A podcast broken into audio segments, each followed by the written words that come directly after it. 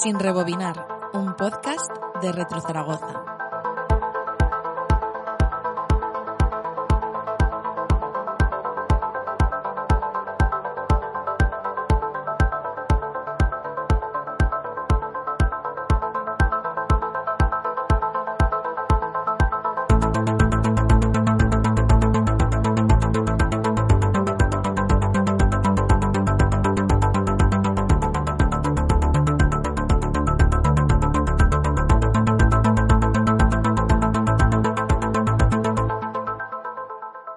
Preservar el pasado desde el presente con un ojo puesto en el futuro.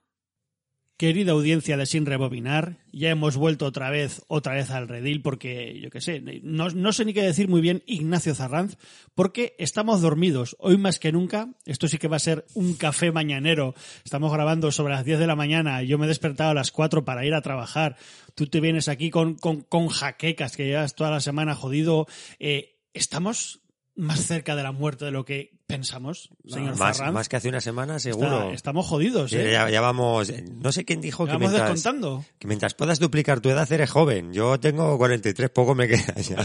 Puedes duplicarla, pero tienes que empezar a cuidarte mucho, Sí, ¿eh? sí, sí, sí, así es. Me has pasado una patata caliente con la presentación de este autorreverse, ¿eh? que ya lo adelantamos en el penúltimo programa, el Ajá. contenido, porque como se nos fue de mano el programa que dedicamos a Reto Zaragoza, dijimos que en este hablaríamos de una serie y un juego, pero que has añadido además una peli que creo que a ambos nos ha volado la cabeza.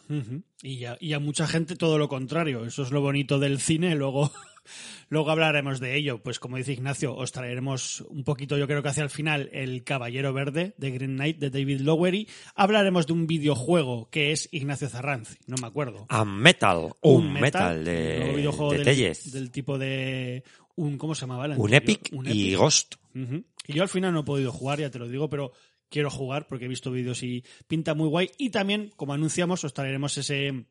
Pues tampoco es que nos vayamos a centrar mucho a desmenuzar lo que es toda, toda la serie, pero sí que os traemos aquí un trocito de, de la cabeza de Nick Antosca y, y sus cuatro temporadas de Canal Cero, el Channel Cero. Así que nada, eh, Ignacio, te dejo empezar a ti por donde, por donde quieras. Yo ya he dicho que me dejo, me dejo esa patata caliente, la dejamos para, para el final. Vale. En, en- de- en vez de dese- desenvainar la espada, la vuelvo a meter, la envaino. Pues curiosamente, a raíz de tu recomendación del nuevo sabor a, a cereza, y creo que en alguna charla sobre Candyman, eh, me recomendaste, si recomendaste a la audiencia la serie de Channel Zero, serie que ya me había recomendado hace A bastante. la audiencia sí, y a ti te la llevo recomendando mucho porque, porque creía que te iba a gustar un montón. Sí, de hecho creo que me la recomendaste desde aquella primera temporada que vimos en una tienda de segunda mano, en el CEX, que no nos patrocinan, pero no paga nada por decir el, el nombre, que estaba la primera temporada hace ni lo sé.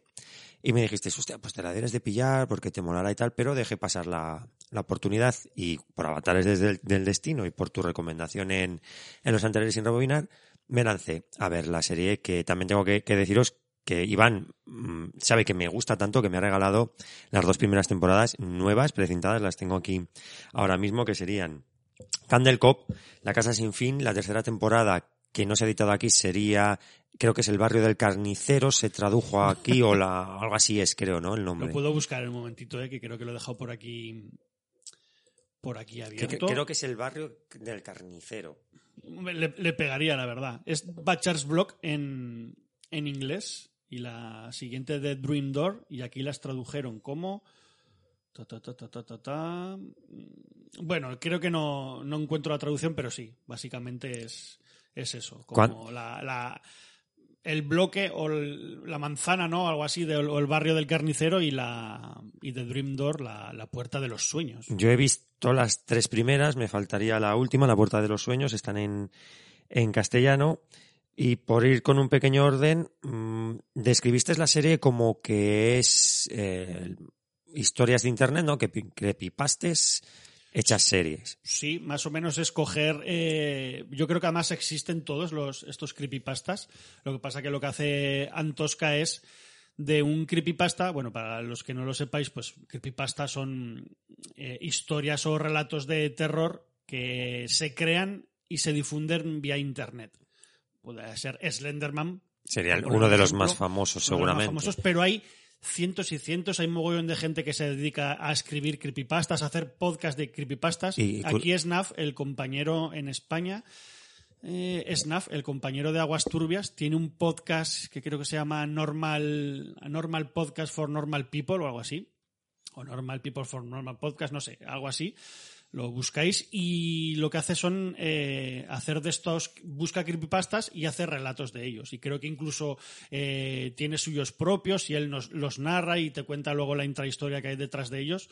Es bastante guay y muchas veces muchos de ellos son incluso anónimos, ¿no? Que se juega, yo creo que se juega con esa idea de no saber tan bien quién lo ha creado, etcétera, etcétera una cosa bastante interesante para los amantes del terror y ya os digo que tenéis cientos y cientos de creepypastas y aquí Antosca lo que hace es de, de pequeños creepypastas hacer como una historia más un poco más amplia, ¿no? Amplia ese ese mini universo y le da lo engloba en una temporada de unos seis episodios, Seis cosa que es muy guay, una serie muy a lo inglesa, aun siendo yo creo que es norteamericanas, esta serie, no estoy seguro, pero creo que sí, pues eso, una serie que te la ves, te la puedes ver si le echas muchas ganas en, en una tarde y no pasa nada. Sí, depende de la temporada, prácticamente ha sido en dos, en dos días. Curiosamente, el mundo de los videojuegos es muy carne de creepypaste. De, sobre todo el Zelda, el Nintendo 64, tienes unas historias por ahí bastante rocambolescas sobre este, este género. Y como tú decías, sí, es una serie que Mira, A de me- hecho, aquí he buscado en internet los creepypastas en los que se basa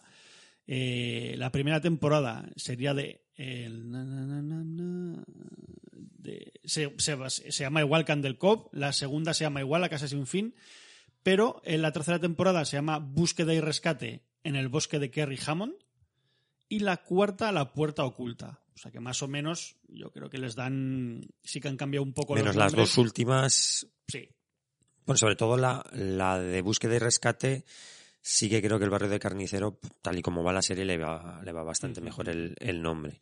Y eh, como comentabas, esto es una serie que se puede ver en dos tardes. Pues sí, depende de la temporada. A mí me pasó con la segunda, La Casa Sin Fin, que me parece una de las cosas que más me han gustado en el género televisivo, pero desde hace años. Pero bueno, por llevar un poco de orden, hablaremos de Candle Cop, que fue la primera serie que yo vi porque son, es la primera temporada, pero son autoconclusivas. Podéis atacar a la tercera, a la segunda sin ver la primera. O sea, no tienes por qué, no tenéis por qué ver la anterior. Aún así, yo creo que está guay el orden de, de emisión. Mm, Yo, está muy bien, pero creo que es irrelevante que la audiencia lo siga. Yo siempre recomiendo que entren por la segunda temporada, por Casa Sin, por Casa Sin Fin, pero también porque les llevo a lo más alto. Así iba a decir, así se han visto lo mejor, luego claro, todo para abajo. claro, ¿eh? pero bueno, Ojo. siguiendo un orden, si queréis seguir un orden, como hicimos eh, Iván y yo, porque Iván ya me comentó cuál era el orden, porque aquí no tenemos Channel 0, eh, hemos dicho que estaba hasta la segunda tempo- no, hasta la segunda editada y tercera y cuarta en la tele, ¿no? Hemos Sí. dicho. Vale, eh, vimos eh, Candle Cop, yo te iba comentando un poco lo que me parecía, y yo creo que lo que te dije es que la, la serie que ven, porque Candle Cop muy resumidamente es que es un poco mm, Stephen King también, es un poco It, ¿no? Son dos líneas temporales y vemos que yo en el veo, pasado, yo veo mucho de Stephen sí, King. verdad, vemos que en el en el pasado, en los 80 hay una serie que se emite en televisión que se llama Candle Cop, que solamente pueden ver los niños y justo en el momento de la emisión de, esa serie empiezan a desaparecer niños. Hasta que llega un punto que no se resuelve el misterio, pero dejan de desaparecer y vamos al presente de esa serie donde esos niños son mayores y por una serie de, avatares del destino eh, son dos hermanos gemelos. Uno de los hermanos gemelos fallece, el otro tiene que irse fuera de ese pueblo y vuelve al pueblo. Con su llegada vuelve a emitirse esta serie Candle Cop y vuelven a aparecer las desapariciones, vuelven a aparecer las desapariciones de niños Muy bien hilado, sí. pero todo de una manera muy muy extraña. Los niños también empiezan a actuar de una manera muy extraña, muy violenta. Es muy quien puede matar a un niño, su comportamiento es muy errático. Y lo que vemos en la serie es la investigación que lleva al principio de esta serie de Candle Cop, quién la crea, cómo se crea, y nos llevamos más de una sorpresa. Y sobre todo por la historia de estos gemelos, que nos dejan bien claro que uno de ellos fallece de niño, el por qué fallece y cómo es toda la historia del crecimiento de estos personajes hasta la actualidad. Es una serie, esta, esta temporada es una serie bastante, bastante original, pero también es bastante extraña, Porque lo que ves en un principio no te cuadra nada. El cómo ven la serie, cuando descubres que solamente los niños pueden ver la serie, el que parece que la serie se crea de una manera, pero no es así. Estoy intentando no hacer ningún spoiler.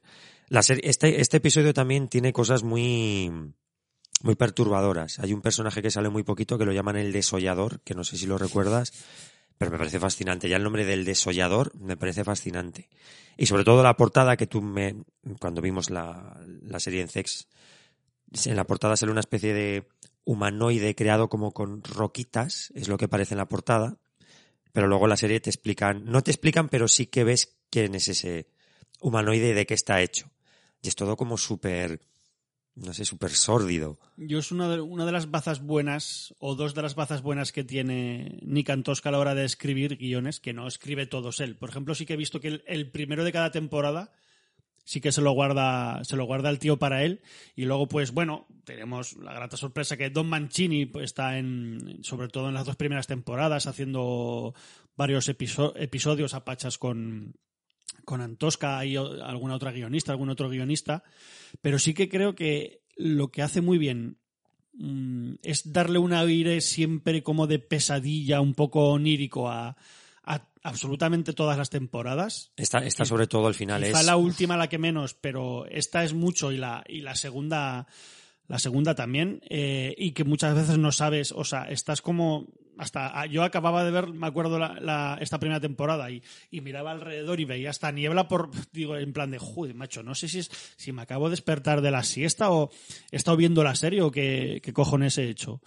Y otra de las cosas que más me mola de, de él aunque a veces sí que es verdad por esta razón que os cuento ahora, esta primera razón, igual a veces es un poco críptico, ¿no? Y tienes que entrar un poco en su juego. Yo creo que sí que es un tipo que o te gusta mucho lo que hace, o al no ser muchas veces, no tener ese esa realidad ahí de primeras puede que te eche para atrás, pero a mí es algo que, por lo contrario, me, me gusta mogollón y sí que creo que hace otra cosa muy bien, que es crear monstruos muy originales desde cero. Y creo que lo hace en, en las cuatro temporadas, ya sea el señor este, no lo hemos dicho, pero me imagino que habréis visto, es una serie de 2016.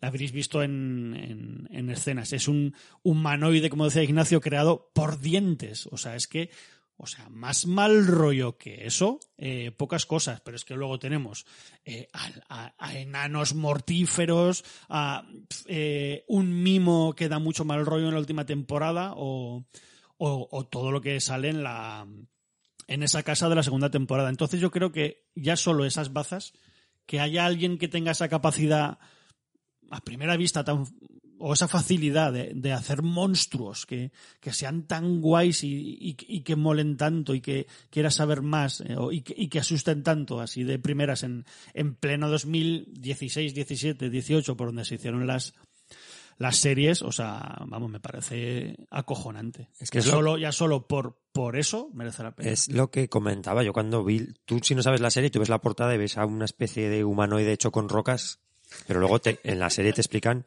que son dientes y es un ser que se alimenta de dientes infantiles. Y tiene como una especie de mini culto que alimenta a este ser. Y lo que hace muy guay eh, es Nacosta el apellido. Nick Antosca. Antosca. Es que en las temporadas te resuelve las cosas, pero no te explica nada. O sea, no te explica de dónde vienen, por qué sale, cuál es la... Pero sí que te, sí que te resuelve la, el entramado de la serie. O sea, la serie acaba, se cierra y dices, vale, me he enterado, pero no sé por qué pasan estas cosas. Eh, por ejemplo, la serie de Candle Cop se crea de una manera muy particular. La serie de Candle Cop, para que la audiencia no se entienda, es como Los Aurones. Es una serie hecha con marionetas, unas marionetas muy extrañas, muy artísticamente son muy, muy, muy sencillas, pero da mucho miedo. Sobre Parece todo, que vaya a ser bonito, pero y, no lo es. Y da mucho, hace que dé mucho mal rollo. Sobre todo porque hay momentos que estas marionetas, por ensoñaciones o por exigencias del guion, se convierten como en figuras reales, como más humanizadas y dan bastante, bastante miedo. Entonces, tenemos una serie que es Candle Cop. Sabemos al final el qué es la serie, pero no cómo se ha creado esa serie. O sea, sabemos quién la crea, pero cómo lo hace. No queda explicado. Y como ese misterio quedan un montón. O sea, hay cosas que cuando se termina la serie dices, vale, me has explicado el, el final, pero no por qué pasan, cómo, cómo surge esto. Y eso es lo que me parece también fascinante, el que cuando se termina la serie, sobre todo con la segunda, es que te quedas diciendo, o sea, me he enterado de todo lo que me querías contar, pero realmente no me explicas el, el por qué pasa esto, el cómo surge esto, el por qué esta persona puede hacer esto. Y es una cosa que también me mola bastante, el que no se cierre todo, pero realmente no te quedes con el regustillo de, joder, macho, no me has explicado nada, que es un poco, salvando las diferencias, lo que me pasaba con Perdidos, que tenías un millón de, de enigmas, te cerraban unos, pero se quedaban otros tantísimos al aire que te daba la sensación de, Claro, puedes liar toda la trama lo que quieras porque luego no me lo vas a explicar. Sí, pero aquí, Aquí no es el caso. Es lo que dices tú. Creo que al final sí que quedas satisfecho Sí. por lo que pasa y no necesitas realmente saber de dónde sale eso. Pero Lo que- claro, en Perdidos sí que te estaban diciendo que todo eso era súper importante y al final era como, joder, tan importante es que luego no. Pero eso, eso es lo que tú has dicho, bueno, resumidamente, para, para cambiar de. para seguir conversación, lo que tú acabas de decir. O sea, la serie te llena perfectamente con los enigmas, pero lo hace tan guay que se te queda ese regustillo de querer saber más. No lo necesitas, la serie ha terminado, te he explicado todo. Podrías pasar y no pasaría nada a la siguiente. Pero te queda el regustillo de decir, ¿y esto por qué? O sea, el origen de esto, ¿por qué? ¿Por qué? Sobre todo con la segunda, que atacaremos en cuanto quieras. Es, es una, es, la segunda es que me voló la cabeza. Dale, dale, dale caña ya. Tampoco vamos a contar Vale, pues, pues, poquito, todo de todas poquito las más de. Candle Cop. Yo creo que Iván lo ha definido muy bien, porque hay muchas más cosas. Muy onírica, porque de hecho incluso al- hay, por así decirlo, como otra dimensión fantasmal. Es muy onírica, tenéis que estar bastante atentos a las cosas, aunque no es una serie que necesites estar al 100%, pero sí que tienes que estar atento a las cosas. Y vamos a la segunda temporada, La No, Casa Sin Fin. Que no te quitas lo de onírico aquí, ¿eh? Aquí es ma- pesadillesco Es más que- bien. Sí, esta, esta va a ser bastante complicada sin contar algunos spoilers. Si quieres, anunciamos que vamos a tener algún spoiler, vamos a intentar, Tú dilo, pode- no podéis tenerlos. Pasar, podéis pasar 15 minutos hacia adelante o así. vamos a intentar no tenerlos, pero para darle la importancia de, est- de esta serie, yo creo que esta es la que más vamos a, a profundizar. Porque Casa Sin Fin parte de una premisa muy, muy normal, ¿no? Es un grupo de jóvenes que reciben en su móvil una imagen de una casa y una localización, que es una especie de leyenda urbana que en ese universo existe, que de vez en cuando los móviles reciben la imagen de una casa y una, una localización donde pone que van a pasar un rato terrorífico. Estos jóvenes, como jóvenes que son, acuden a esa casa, a los, vamos a poner a, la- a los 20 minutos de serie, entran por la puerta de esa casa y ya cambia todo. Y aquí ya nada es lo que parece. Y es, ¿cómo te diría? Es una serie, cuando terminemos lo, lo intentamos explicar, que te está hablando de una cosa, pero realmente te está hablando de una, de una enfermedad, que eso es lo que me fascinó a mí. Cuando estas, este grupo de jóvenes entran en la casa, está compuesta por varias habitaciones, donde eh, empiezan de una manera muy genérica a ver cosas de miedo, hasta que esas habitaciones los separa y va adaptándose a sus miedos. De hecho, la protagonista pierde a su padre, su padre se suicida. Y una de esas habitaciones lo que le, muestra es a su padre muerto, a su padre muerto. Digamos que la casa tiene la facultad de leer sus miedos y que cada habitación pues se particularice a la persona que la está que la está visitando y salen de la casa. Pasan por esas habitaciones y sale de- salen de la casa. Eso en la primera temporada. Cuando salen lo primero que hacen, además de hablar entre ellos, es coger el coche y el coche no arranca. Y tienen que ir andando a sus domicilios. Y si estás atento a lo que ellos hablan y a lo que están viendo, ya te das cuenta de que ahí nada es lo que parece. nada es lo que parece. Aunque todavía queda por descubrir muchas cosas, digamos que al final del primer episodio te llevas la sorpresa de que cuando esta protagonista entra a esa casa, su padre está ahí, vivo, y como si no hubiera pasado nada. Y también tienes otra serie de cosas que te demuestran que no están donde parece. Por ejemplo, las flores, solo hay margaritas. En ese, en ese universo solo hay margaritas. Los coches no funcionan, no hay, apenas hay vecinos, apenas hay gente, pero la gente que hay se repite constantemente. O sea, hay una imagen muy recurrente que es la protagonista mirando por la ventana viendo pasar siempre a los dos mismos ciclistas. Y esto es en el primero y en el segundo episodio. Pero ahora sí que vienen los spoilers. Claro, la serie son seis episodios que, como tú dices, van a piñón. No hay nada de relleno. Eh, va a ser complicado explicar esto. Digamos que cuando entran a la casa, parece que salen, pero no han salido. Están dentro de la casa. La casa es como una especie de universo paralelo donde recrea lo que los protagonistas viven cotidianamente, pero hace que sus anhelos o sus miedos se creen en esta casa, pero sus anhelos también son muy malos. Por ejemplo, esta mujer, esta protagonista, no es que anhele, pero siempre ha querido saber por qué su padre se suicidó y descubrir eso es perjudicial para ella. Y el ver, su padre está ahí. Y su padre es su padre, ¿no? O sea, no, digamos que físicamente, mentalmente es su padre. Pero su comportamiento también no es el de una persona cotidiana. Y aquí va la, la chicha de, la, de, las, de, la- de esta temporada, que no sé si te acuerdas bien, no sé si la has visto hace poco. Yo es que la vi cuando salió, no me... O sea, en cuanto lo diga sí, pero no sé lo Vale, que pasa. el spoiler de esta serie Spoiler, eh, atentos. Atentos, pasar un minuto. Dos minuticos. es que esta casa, los seres que crea se alimentan de los recuerdos de los protagonistas hasta que los seca y hace que pierdan su entidad. Por eso digo que la, la casa se comporta como una enfermedad, es un Alzheimer. Es como, realmente, Casa sin fin es como la película de Relic. O sea, en un entorno terrorífico te está hablando de una enfermedad que te quita los recuerdos y te reduce a la nada. Que es lo que pasa cuando los humanos que entran en esta casa no escapan. La casa se va alimentando de sus recuerdos. Además, cuando digo que se alimenta es que físicamente Sí, se alimenta. sí, Eso es eso es un shock la primera vez que lo ves. Cuando el padre de esta niña, que es su, es su padre, es una muy buena persona, le toca la cabeza, vemos una serie de recuerdos y que físicamente se genera la imagen de la madre de esta niña y que el padre la desguaza y se la come, porque por dentro están constituidos como si fueran granos de, de, de la fruta esta de granada. ¿no? Sí, Son como de Granada. Sí. Exacto. Y se alimentan de eso.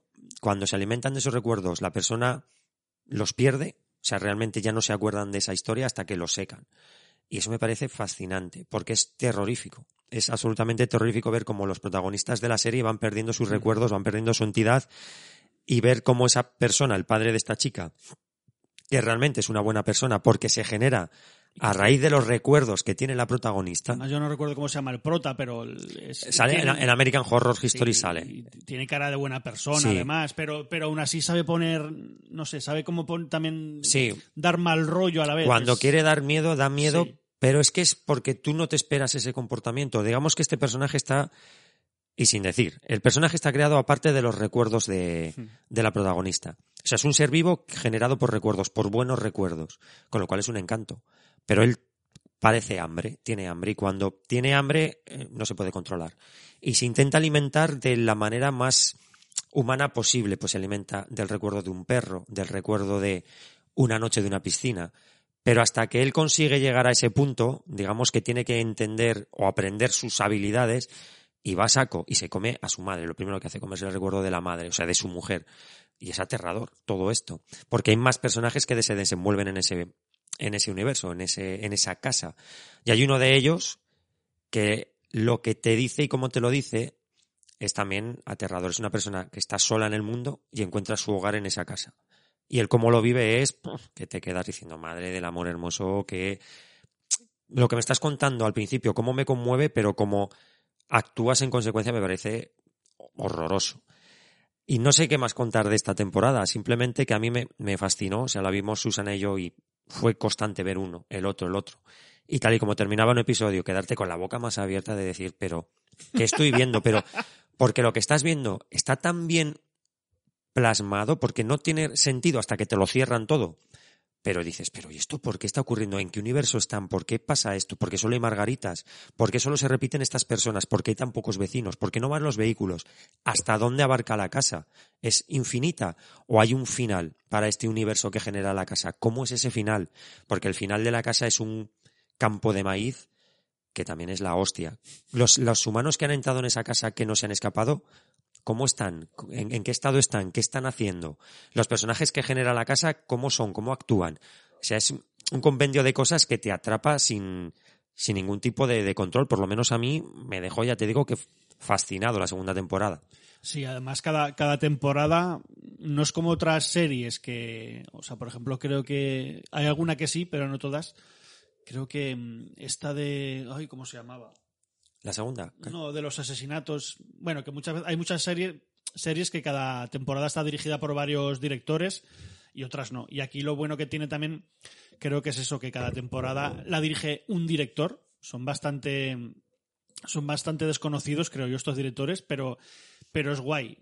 Yo creo que así al menos sí que le da una consistencia estilística a todos los a todos los capítulos, que cada temporada sea tan solo de un director, aunque los guionistas vayan variando, eso le da hace como que, que cierre todo, te, ya te digo, tiene una consistencia muy guay visualmente y de ritmo y todo eso que es que es acojonante, que quizá en otras series pues se nota, ¿no? Que no es el mismo director el que está, el que está, el que está detrás. Y True Detective es la serie que iba a decir, que yo creo que sí que cada temporada la ha dirigido un, un director, porque es, es el, el, guionista siempre va siendo el mismo, es como este caso más o menos, y el creador, y, y, el que va cambiando es el director. Y eso yo creo que le beneficia mogollón, tanto a True Detective, para eso, para dar una consistencia a, a todos los capítulos, como, como aquí, que se nota, se nota mogollón. Y aquí este Stephen Piet, que no he mirado lo que, lo que, lo que ha hecho, pero esta casa sin fin, vamos, yo creo que es una de las cotas más altas de terror en, en muchísimos años, ¿eh? Ya en, en, cine y televisión, ya no solo en Además, televisión. Eso me lo dijiste- Me lo, me lo dijiste. La segunda temporada, mm, la segunda y la tercera, me dijiste, son la hostia. Y cuando vi la segunda, en el primer episodio te escribí y te dije, macho, esto me está pareciendo, me está pareciendo tremendo. Y al segundo episodio ya es que es lo que tú el empaque de la serie que le da el director, porque al fin y al cabo es un empaque que nada te chirría. Y es distinta además, ¿eh? A Candle Cove. Yo creo que es Totalmente, otro rollo. Esto ya no es, tan, no es tan Stephen King, creo yo. Sí, es, sí, totalmente, es totalmente es diferente. más onírico todavía, te digo, más, más Y pesadillesco. Yo- mucho más terrorífico, me- diría yo. Cuando acababan los episodios y me sentía mal incluso, ¿eh? Con, con esta. Así como la de Butcher's Block, que ahora si quieres hablaremos un poco de ella, me daba como mie- más miedo, era como más miedo. Eh, Esta no, esta me, me tocaba más. Es que esta es más la desubicación constante de la, de la acción. O sea, lo que estás viendo constantemente te desubica. Cuando empiezas a ver las reglas que tiene la casa, estás totalmente desubicado porque es la normalidad de tu barrio, pero como en otra dimensión. Eh, lo que comentabas al principio es que son, son temporadas que el, el factor onírico o real- o otra realidad, como queréis decirlo, está constantemente. Igual que que en el Candle Cop os comentaba que hay como una especie, al final vemos como otra especie de realidad, por así decirlo, muy pesadillesca, muy pesadilla en el Street. Aquí es que estamos hablando del mismo escenario, pero totalmente diferente, con reglas diferentes. Tu barrio no es tu barrio, tus vecinos no son tus vecinos. ¿Dónde están tus vecinos? ¿Dónde está la gente que falta? Y esa persona que está que tú conoces, ¿por qué actúa de manera tan extraña?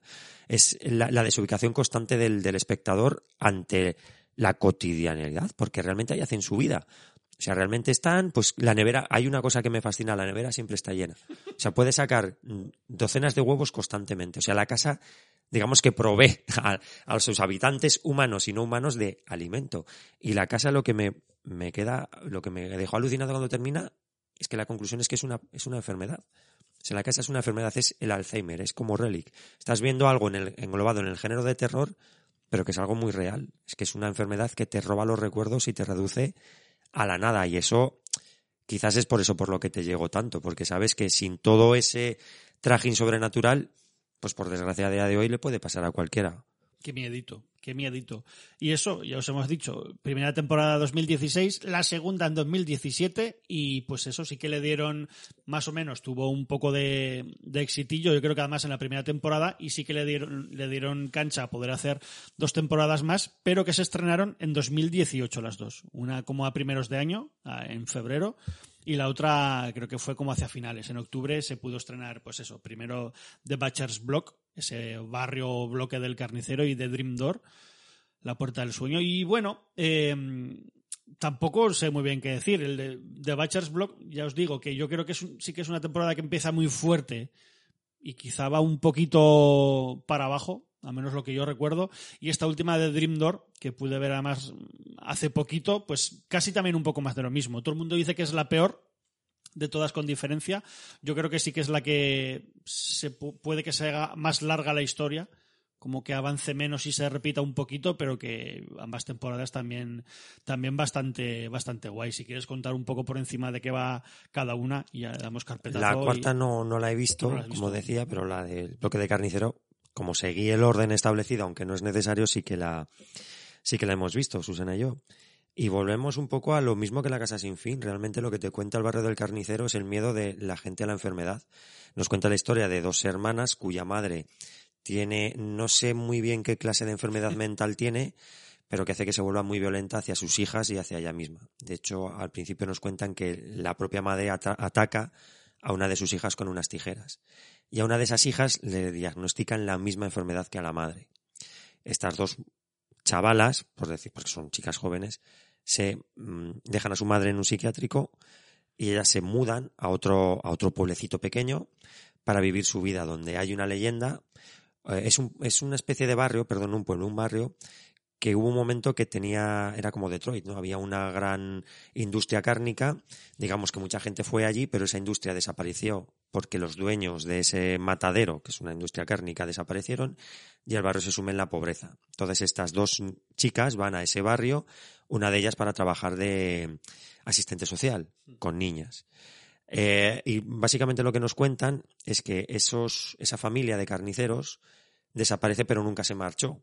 Está ahí, en ese, en ese barrio, en esa especie de mini pueblo, pero como está pasando en las demás temporadas, como nuestra especie de, de realidad donde nunca envejecen, donde eh, del- de la tierra, en vez de surgir zanahorias, surgen miembros humanos, que eso es, eso es, pero totalmente psicodélico, es una, la primera vez que lo ves flipas, y ellos son caníbales, se alimentan de, de gente. Todo, esto es muy resumido, todo lo que sucede a partir de ahí, la investigación de estas hermanas, lo que les propone esta familia, el por qué se lo propone y el miedo que tiene una de ellas a que esa enfermedad que realmente puede tener se le, se le, ¿cómo se dice? Se le evolucione o se, se le haga presente, no sé muy bien el término. El medio, el miedo que ella tiene y la- lo que está dispuesta a, a ceder para que eso no ocurra.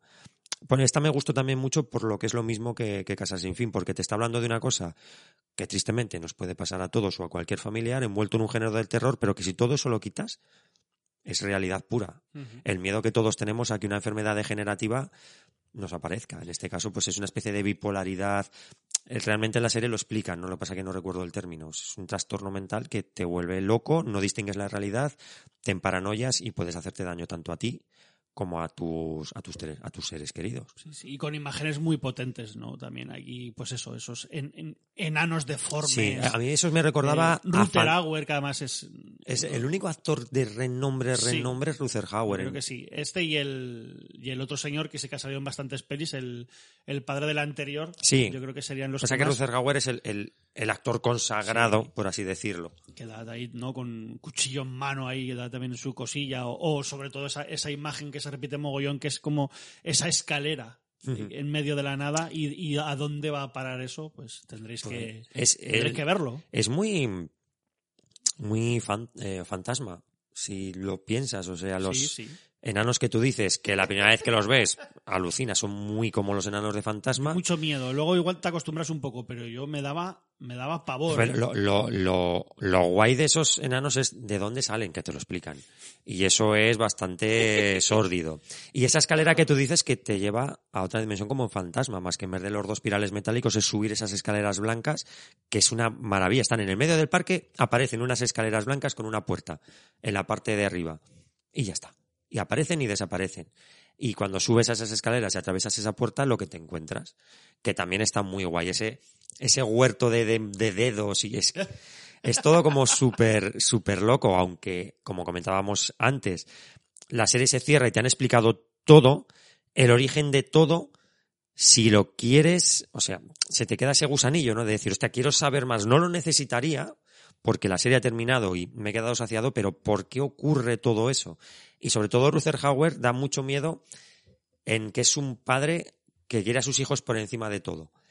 Y lo que está dispuesto a hacer por sus hijos, pues bueno, digamos que en algunos momentos roza la, la locura más extrema.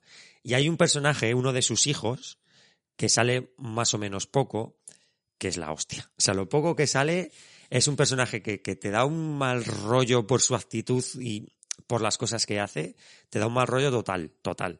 Y hay más cosas en, esta temporada, no es tan sencillo todo como lo hemos contado, que también. Pero hay un par de cosas, un par de giros de guiones de ese barrio, el concepto que tiene de esto, de esta familia y lo que tolera de esta familia es alucinante también, a lo que se llega. O sea que es una temporada también muy, para mí, muy por debajo de Casa Sin Fin, pero porque Casa Sin Fin para mí es la hostia. Pero esta temporada también es muy, muy, muy, muy interesante con muchas lecturas.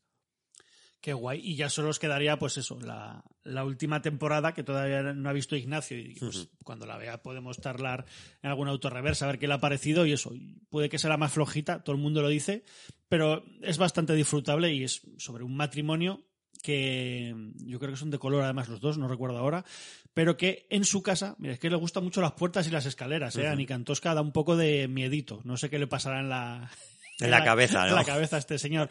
Pues eh, creo que es ella, la, la mujer del matrimonio, encuentra una puerta en el sótano de su casa que al poder abrirla eh, hay unas escaleras que van hacia abajo. Y van hacia abajo y van hacia abajo. No cuento nada más, ya descubriréis. Y al mismo tiempo habla como de que de secretos que tienen ambos. Sobre todo ella está como obsesionada con que él le oculta algo a ella. Y hay un poco ahí de, de mal rollo. eh, también con, con alguno de sus amigos. O sea, es como una relación que tú empiezas a ver que, que algo falla y no sabes muy bien el qué. Y esto se conecta con eh, un personaje que ella veía de pequeña, que es una especie de, de, señor de trapo gigante que da vida a, yo imagino que alguien que es como un mimo en la vida real, pero un mimo que, ¿cómo se llama? La gente esta que, que se retuerce y se, y se dobla. Contorsionista. Sí, sí, una especie de mimo co contorsionista. Que es el malo de, de esta peli, como, como, con una cara muy feliz, pero que da mucho miedo. Eh, y eso, tenemos aquí este personaje que va como voy a decirlo porque yo creo que pasan en primero o segundo episodio, si no, pues adelantar esto 10 segundos más adelante. Yo, yo, no puedo, yo no puedo adelantarlo. Sí, sí. sí. Eh, pues va como asesinando, se puede decir, a, a, a personas que hieren de alguna manera a, a, esta mujer. Y es como. Es lo mismo, igual como en Candle Cop también, como enfrentar como algo que a priori pudiera ser como infantil, tierno, dulce, darle un cariz así como muy muy mal rollero y que da mucho miedo y pues esto lo hace lo hace muy bien Nick Antosca. Lo que pasa que sí que creo que es una temporada como más alargada de que las demás. Eh, igual no no acaba tan bien, o al menos en el, no es que no acabe bien para ellos, no voy a decir nada, pero sí que la sensación cuando acaba la temporada es de que ah, podían haberse haber dado otro giro, haberse mirado un poquito más. Yo sigo creyendo que es un, una temporada muy chula, lo que pasa que sí que creo que las demás son mucho mejor.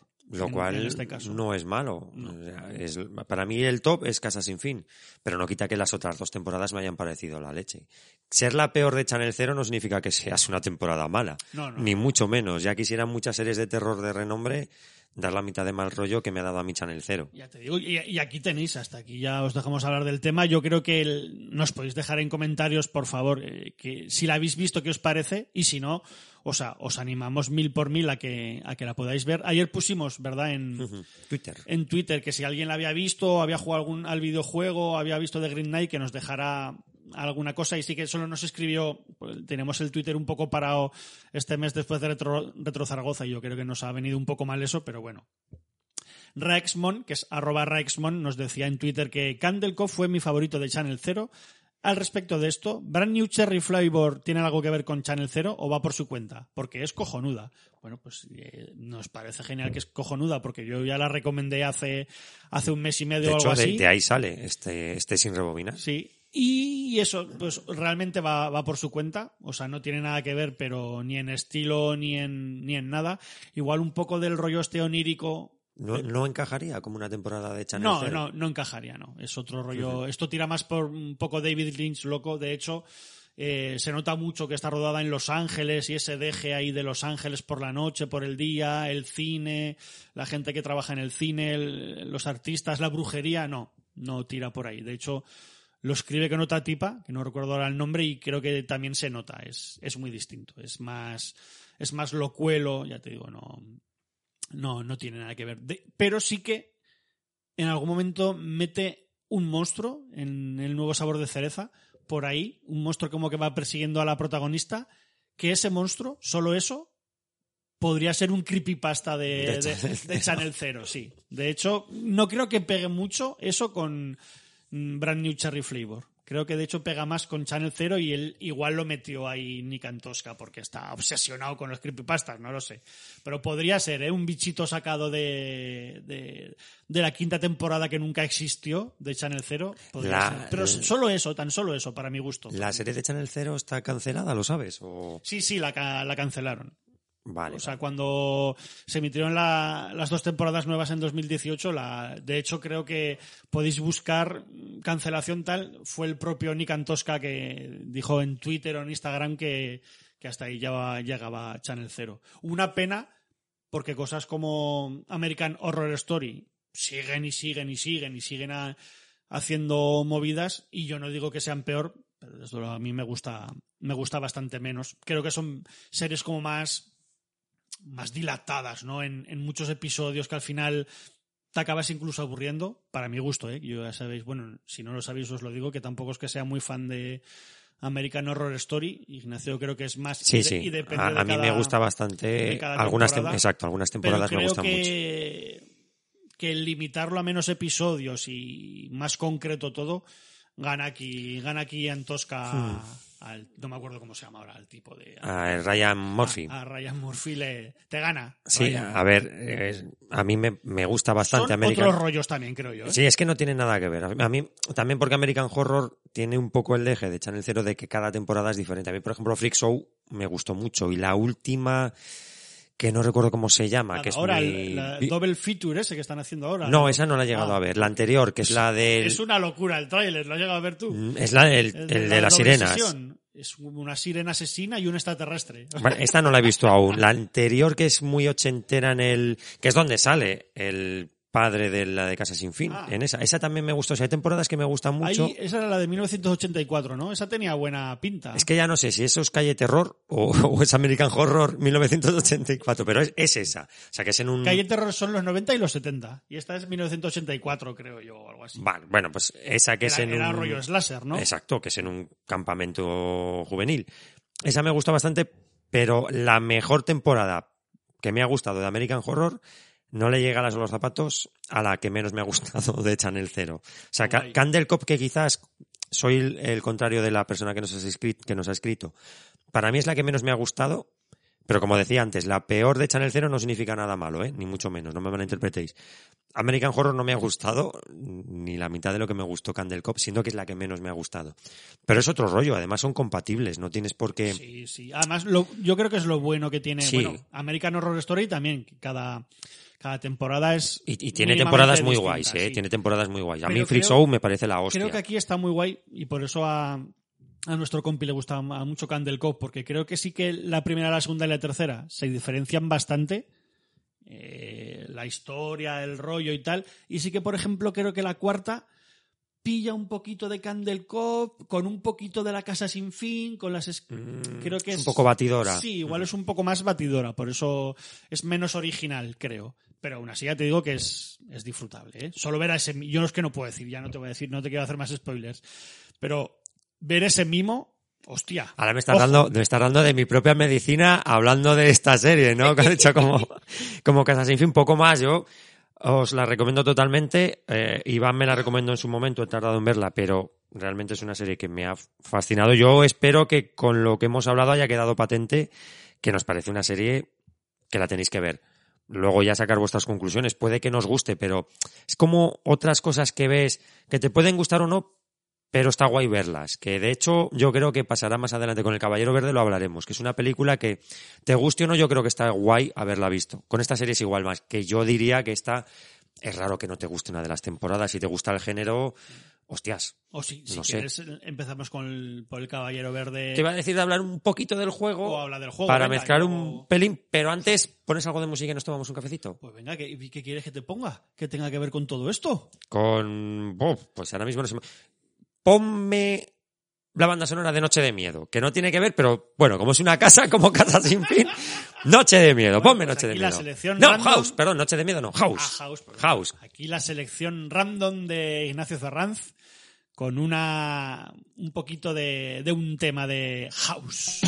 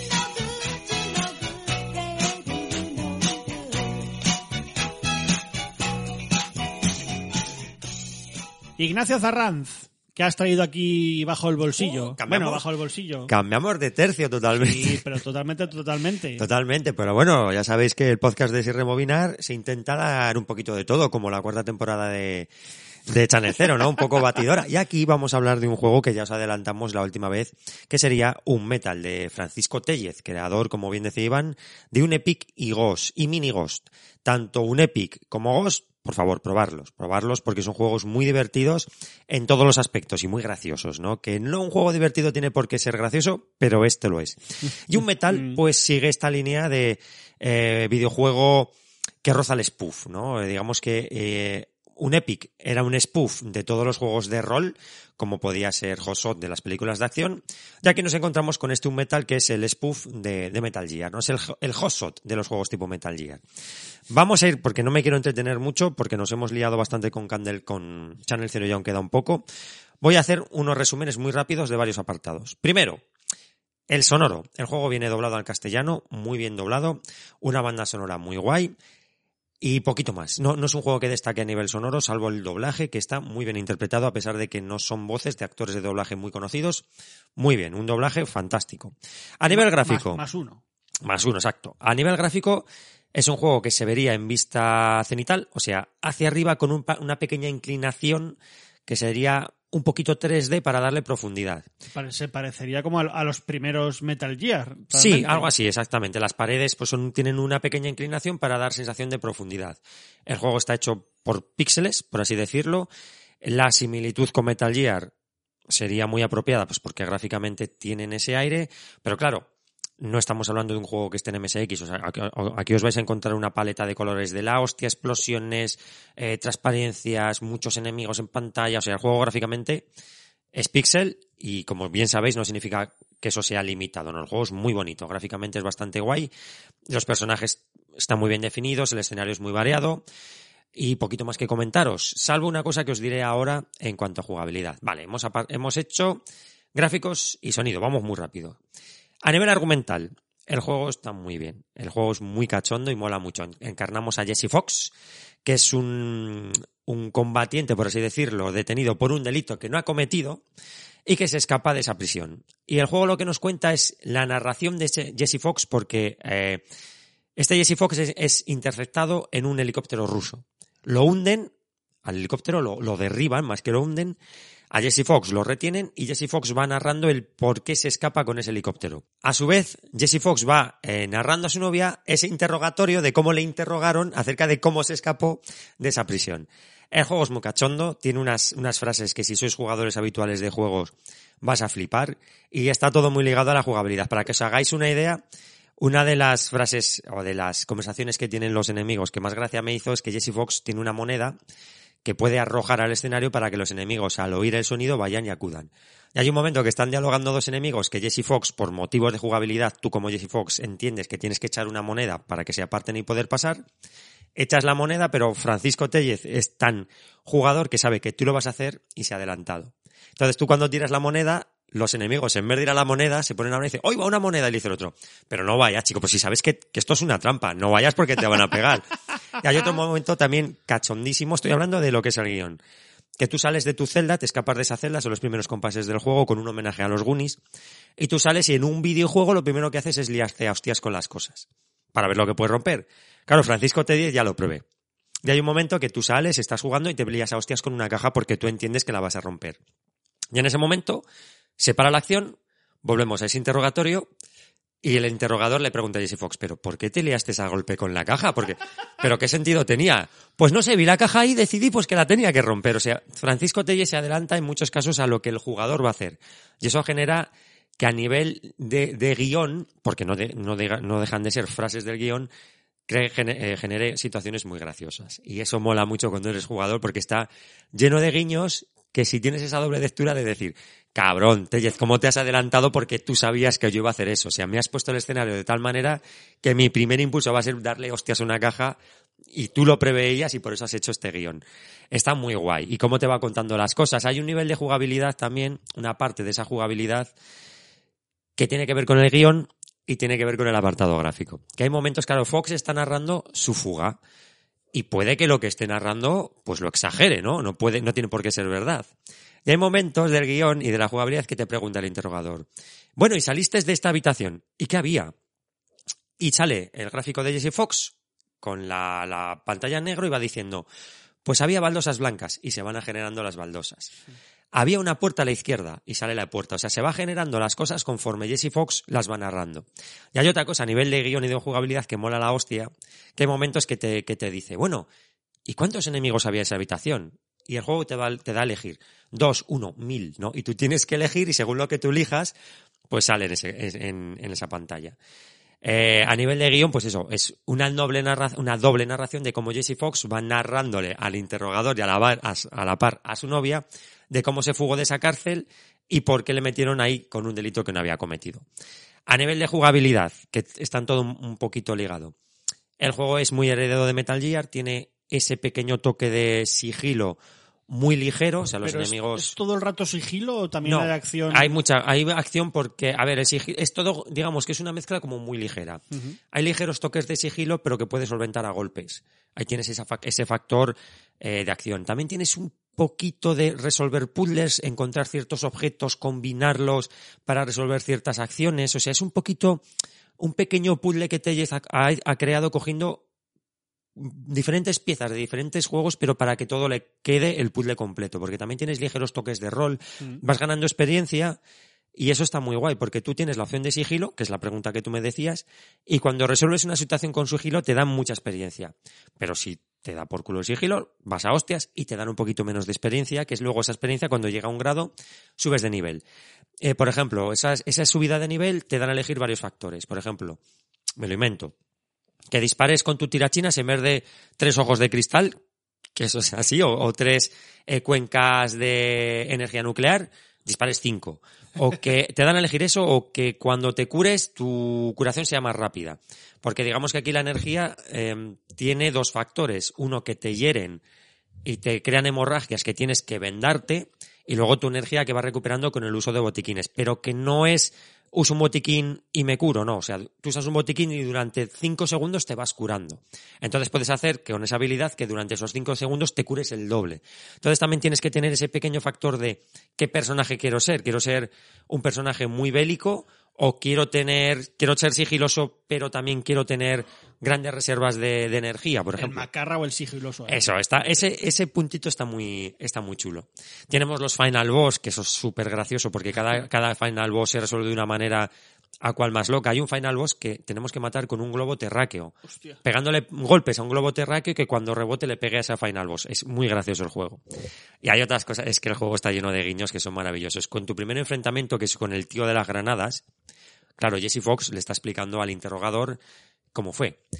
Y le- el escenario es tal que así, ¿no? Es, una- es un terreno llano y sale un tío tirando granadas, ¿no? Y te dice el interrogador, ¿pero por qué no fuiste si le pegaste? Y dice Jesse, pues porque, pues porque había un foso. Y de repente en ese nivel hace pop, pop, pop, pop, y sale un foso. Y dice, bueno, ¿y por qué no saltasteis el foso? Pues porque había tentáculos de calamar gigantes que me querían atrapar. Y salen tentáculos de calamar. Y además había unos brazos de unos esqueletos que me querían coger los pies. Esto es textual, ¿eh? Y salen unos brazos de esqueletos. Entonces tú resuelves el, el enfrentamiento con el tío de las granadas, con todo eso en pantalla, y de repente, ¿no? Pues dice, pues vencí al tal y crucé. Y le dice el, inter- el interrogador, pero ¿cómo cruzaste? Sabía todo eso. Dice, es que no me había dado cuenta que había un puente a la izquierda. Y de repente, pon, aparece un puente a la izquierda. Y dice, oye, es que creo que lo de los, lo de los esqueletos, pues igual no estaban ahí. Y te van eliminando los esqueletos. Que tiene unas cosas que te partes el rabo, pero que también influyen a nivel de jugabilidad. Luego, por ejemplo, tenemos unas alcantarillas que de repente salen unos mutantes. Y dicen, bueno, ¿y estos mutantes? ¿Qué hacían ahí? Y tú te inventas la historia de esos mutantes, ¿no? Te van dando opciones. Y yo elegí que una mujer fue violada por una rana y sus críos fueron tirados por el desagüe. Son unas historias maravillosas. Eh, poquito más os puedo decir, luego porque el típico, es el típico juego, entre comillas, sírvase lo de típico, sin ánimo perio- periodativo, que se basa en encontrar llaves, abrir puertas, coger objetos, combinarlos. Por ejemplo, para escapar tienes que coger papel de baño, un alambre de una cama y con tu propia sangre escribir una nota de suicidio para que el guardia te vea ahí colgado, vaya a entrar, coja la nota y en la nota ponga ¿qué te crees que soy tan gilipollas como para suicidarme o qué? Es un poco la resolución del- de los niveles. Eh, sí que tiene momentos bastante difíciles porque el avance es más o menos sencillo. Si, si eres un tío investigador, y eh, rebuscas todo, porque también, por ejemplo, los enemigos que derribamos podemos esconderlos y podemos inspeccionarlos, ¿no? Mm, Ah, qué guay. Podemos en- encontrar cosas, pues una llave, pues más munición, pues más no sé qué. Si eres un tío inquieto que te gusta investigar, también ese tiempo que pierdes hace que al final vayas como muy hinchado de cosas. Entonces, tienes ahí esa doble vertiente de voy a tope si soy bueno y no me dedico a investigar todo el escenario, pero porque tengo la suficiente calidad como para terminar el juego, como en mi caso, de tengo que investigar para ir con mucho botiquín y tal, porque al final me van a dar bastantes hostias. Yo os digo que es un juegazo. Un Epic me flipó porque me parecía súper gracioso y a un nivel de jugabilidad muy guay.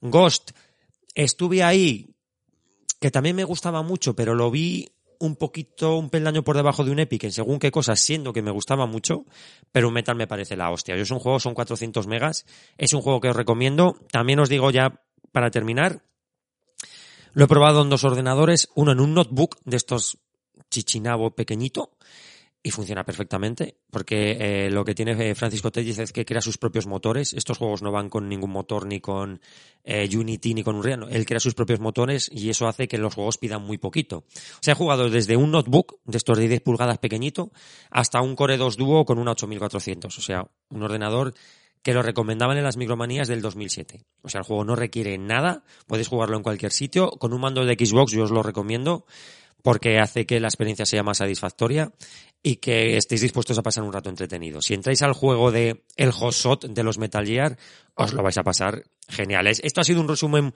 muy resumido de lo que es el título, muy a salto de mata para entrar con la peli, pero mi valoración es de 10. Por favor, probarlo, podéis adquirirlo en Go, creo que también está en Epic y en Steam, y es, un juego que tenéis que, probar, porque si sois fans de Metal Gear o no, os va a gustar, porque mete muchas cosas, humor, guiños a Metal Gear, guiños al cine de acción, guiños al jugador, porque se nota que Francisco Tellez es un tío que ha mamado mucho juego y está constantemente metiéndote el dedico en el ojo para que te rías. Y eso hace que la experiencia sea muy satisfactoria. Qué guay. Y eso, y si no tenéis PC, como os acaba de comentar Ignacio, pues no, tampoco tenéis excusa, lo tenéis para X, Xbox, para PlayStation 4 y 5 y para Switch, o sea que, vamos, lo podéis jugar donde, donde y cuando queráis, así que no, no os lo perdáis. Sí, Como sí. yo... Si, Dime, so- dime, si jugador de PC, el juego requiere poquísimo, poquísimo, poquísimo. O sea que a poco cacharro que tengáis, a poquito, echarle un ojo.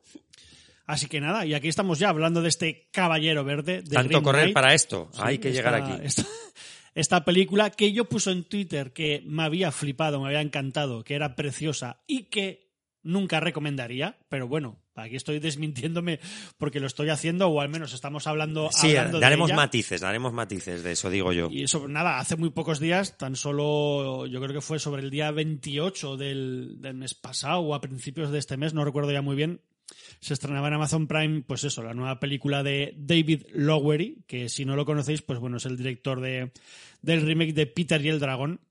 de Disney que tuvo bastantes, bastantes buenas críticas. El viejo de la pistola, una película bastante maja con Robert, Robert Redford haciendo de pues una especie de, iba a decir, expresidiario, no, hace como de un ladrón de bancos, pero con ochenta y tantos años. Yo esta también os la recomiendo mucho, que es muy, es como muy vieja escuela esta peli, está muy guay. O A Ghost Story, yo, una de las pelis que más me ha volado la cabeza en los últimos 10 años. Y por ejemplo, aquí Ignacio y yo sí que tenemos visiones distintas de la peli. A mí me gusta mucho, a él le gusta bastante menos. Pero bueno, si habéis visto alguna de estas películas. Pero Ghost Story tenemos una cosa en, en- en común. Es que es una de las películas más tristes que puedes ver. Sí, sí, sí. Tristísima. Sí, sí, sí, sí. Y eso, si habéis visto alguna de estas películas, eh, yo creo que ya podéis ir intuyendo más o menos lo que nos puede ofrecer este Caballero Verde o The Green Knight, porque no es una peli nada sencilla, ya es lo que estábamos diciendo, ¿verdad, Ignacio? Que es una peli que yo no sé si recomendar o no, y si se recomienda, pues, eh, pues como he dicho yo, si os gusta este director, si habéis visto alguna de sus pelis, si os gustan, no, no diré ni las aventuras, si os gustan las pelis de digerir tranquilamente, ¿no? De que una peli muy visual, de disfrutar el viaje, pero que el viaje se haga muy lentamente. No sé tú qué opinas, si esto lo recomendarías o no. Yo lo recomendaría porque, mira, Griham, cuando hablamos de Drácula, en, en- creo que fue en fase bonus, creo que tú Fase estabas. bonus, yo estaba, sí, sí. La conclusión de también. y, y tenemos que empezar a, tra- a tratar también las cosas un poquito así. La conclusión de Graham con la película, con la serie de Drácula fue, eh, no me ha gustado, pero me alegro de haberlo visto. Porque son cosas que, joder, si te gusta el género, pues conviene que veas, aunque luego no te gusten, porque son cosas que tienen sus, sus matices. Y esta, El Caballero Verde, me pasaría lo mismo. Yo la recomendaría, te vaya a gustar o no la película. Son dos horas, creo que son dos horas y nueve minutos Dos o dos horas, horas. 05 o algo así. sí. Y como tú decías, es una película que se hace a, a fuego lento. No vayáis con la idea de que os vais a encontrar, y, y fíjate que también es a fuego lento un Excalibur, porque están años luz. Ni O sea, mucho no menos tienen- Willow. O Willow, no, no tienen nada, nada que ver. Excalibur es mucho más, ¿cómo te diría? Es mucho más... Es más descarnada, no sé, es, Sí, es violenta, estéticamente es... todo como mucho más reluciente, Sí. tiene más acción, los diálogos son muy épicos. Digamos que Excalibur es una película muy, muy, muy épica. A mí Excalibur ya sabes que es de mis películas favoritas. Sí, sí. Y la epicidad está ahí. Lo que pasa que la historia es una historia muy, que es lo que nos encontramos aquí, muy, muy falible, ¿no? De humanos que no son perfectos ni mucho menos, que están lejos de ser esa leyenda que nos han contado. Me estoy refiriendo a Excalibur. Pero es que eso se lleva a la máxima expresión con el Caballero Verde. Aquí no hay epicidad por ningún lado, por ningún lado. Ni hay espectacularidad en los escenarios. Hay una opresión en los colores, en esa mesa redonda, que ya te da a entender que no te vas a encontrar una película de grandes ejércitos, de monstruos gigantes, de Que batallas que los épicas. hay, pero no hay. Pero el monstruo no está el monstruo. O sea, la historia es que el monstruo no está el monstruo. Y lo que sí que nos encontramos es que esos héroes, Sir Gawain, ¿no? Hostia, me cago en la... Están lejos de ser héroes. O sea, de hecho aquí es la historia de un, de un, de un parguela.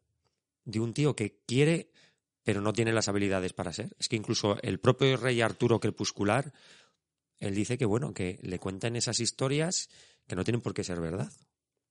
que le gustaría ser héroe, pero realmente lo que le gusta es beber, ¿no? Irse Estar de- por de ahí, pilinguis. irse de pilinguis. Pero él tiene, en su corazón, tiene esa necesidad de, de- de ser héroe, de agradar, de dar lo que la gente espera que tiene que ser, que eso es un mensaje de- que da la película. De la gente espera algo de ti y tú te sientes en la responsabilidad de hacer eso, aunque tú no quieras, aunque no valgas para ello. Y es la historia que nos cuenta esta peli, entre otras muchas. Sí, aquí pues eso, ya os, ya os ha dicho Ignacio, se adapta un poema del siglo XIV creo que era, el de Sir Gawain y el Caballero Verde, que por cierto hay, más adaptaciones, incluso hay, hay una ópera sobre el tema, hay una adaptación ochentera con Sean Connery haciendo del, del Caballero Verde y que podéis encontrar, pues yo qué sé, si buscáis alguna página rusa por ahí, que Ignacio somos muy fan de estas Mm, páginas de descargar peliculitas, pues la podréis ver sin necesidad de... O igual, in- igual incluso está también en, en alguna plataforma, ¿eh? yo no lo sé, con la, con la cantidad de plataformas que hay ahora. Pero aquí no. Aquí lo que se busca es eso, hacer una película que se cuece muy a, muy a fuego lento, que sea bastante oscura, aunque sea muy bonita visualmente, es bastante oscura. en que no se nos cuenta nada heroico en, En ningún momento. en ningún momento. De hecho, el, yo creo que es un personaje incluso a veces un poco hasta despreciable, tanto él como los otros personajes que, con los que se va encontrando. Eh, que muchas veces cuando parece que va a ocurrir algo muy épico, ¿no? Como esa aparición de los gigantes, resulta ser todo lo contrario. O sea, es como un tío súper aprovechado, ¿no? Que, que, que quiere más o menos como que, que ese honor o, tal que busca que, que- le sea regalado sin, sin hacer absolutamente nada y eso, y eso no va a ser así. Entonces lo que está buscando todo el rato David Lowery, el director, es como que te veas tú inmerso, inmerso ¿no? en, en esa una epicidad, ¿no? Se podría decir así. Sí, muy, hacemos- muy un epic. esto es muy, muy un epic, buscando ahí esa una epicidad que, que está todo el rato mostrándote la película para luego, en, en un final, darle la vuelta completamente a todo. Es una pena, yo no voy a hablar de ese final ni nada, ni vamos a decir, escuchar esto dentro de 10 minutos y os contamos spoiler. Creo que es una peli para que la veáis y saquéis vuestras propias conclusiones, porque yo sí que creo que es una película que cuando acaba y ves esos 10 minutos, un cuarto de hora final, eh, te cambia por completo toda la, toda la película, aún terminando de una forma bastante catacroker, de decir. Es bastante curioso porque yo sí que vi una entrevista a David Lowery en, en un podcast que se llama The Kingcast, que es como juntar Stephen King y podcast, The Kingcast, es, es podcast en inglés. Lo tenéis en, en Spotify y me imagino que estará en otras plataformas, no, no lo sé, pero en Spotify está. Creo que es un podcast de, ay, ¿cómo se llama la revista? De Fangoria, creo que es de Fangoria, en el que hablan de Stephen King y de sus libros, más que nada, y entonces lo que hacen es llevar a otros escritores o directores de cine o guionistas, los llevan ahí en cada episodio a hablar de, de un libro que les guste mucho de, de Stephen King. Y en uno se llevan a, a este tipo, a David Lowery, que por cierto parece bastante joven. Antes hemos estado viendo un vídeo con Ignacio y parece que tenga, no sé, pues 30 y muchos, 40 años, ¿no? Algo así, incluso más joven que nosotros podría ser, no lo sé. Y él dice que él cuando se quiso enfrentar a, a este guion, que él tuvo la idea en la cabeza hacer una comedia sobre el tema. O sea, sacar toda esa epicidad de la cinta para hacer, hacerlo de forma un poco más cómica. Y de hecho, yo esto lo hablaba con Pinker, con un colega con el que, que es bastante. que me nos ayuda alguna vez a hacer el Siete Notas en Negro, el, mi otro podcast, eh, que él sí que ve estos conatos de, de comedia que hay alguna vez. Yo, yo sí, ¿eh? que, que creo que alguna vez me sacó la sonrisilla, incluso con el final, ese, ese plano final. Lástima no poder decir nada, pero creo que sí, pero que él, él propio se dio cuenta que, que lo, iba a hacer, lo iba haciendo cada vez más largo el guion y más, y más oscuro, y al final se convirtió en lo que, lo que dio aquí. Y no sé, el- intentar, yo creo que intentad verla, a ver qué, qué os parece, porque incluso sí que creo que es una película que o gusta mucho, como es mi caso, o no gusta nada, pero creo que sí que es interesante de, de ver y acercarse a, pues, yo qué sé, el cine japonés, por ejemplo, eh, algo de cine coreano que no sean todas estas famosas. O sea, que una película sea lenta no significa que sea aburrida. Y creo que cada vez estamos menos acostumbrados a, a ver cine que se cocine poco a poco, ¿no? Es Lawrence de Arabia, ¿no? Ahí con, con, con un intermedio a mitad de película, incluso, o, por eso, como os he dicho, el, el Kaiduan, el más allá, esa peli japonesa Tres horas de película. japonesa, ¿no? O sea, sí que creo que son pelis duras, pero que el final y todo lo que te da visualmente, ¿no? Por ejemplo, ese Kwaidan que he dicho yo, el del más allá, es, es una pasada esa peli de los 60 japonesa, o aquí también. Todo lo que se ve visualmente y todo el mimo. eh, también hay un vídeo por ahí de, de Vanity Fair que le está enseñando a Ignacio, que te cuenta la primera escena tan solo, el director de, de Green Knight, David Lowery, te cuenta cómo hicieron la primera escena, que es esa escena en la que está Con la mesa redonda. con la mesa redonda, los caballeros, etcétera, etcétera, y cuando aparece el- por primera vez este caballero verde, y te cuenta tantas cosas y ves tantas técnicas que han usado, la currada que es, luego que, el, que no encontraban el ritmo perfecto, estuvieron editándola casi un año, la, la- la película, esa escena.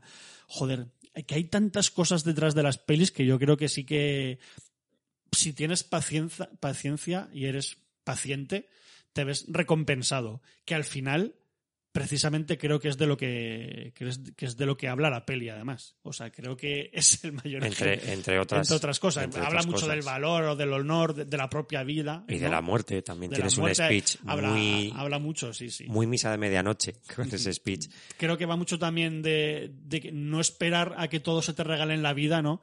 Creo que habla mucho de que vivir la vida precisamente es aprovecharla e intentar hacer cosas, o más que intentar hacer cosas, no sé.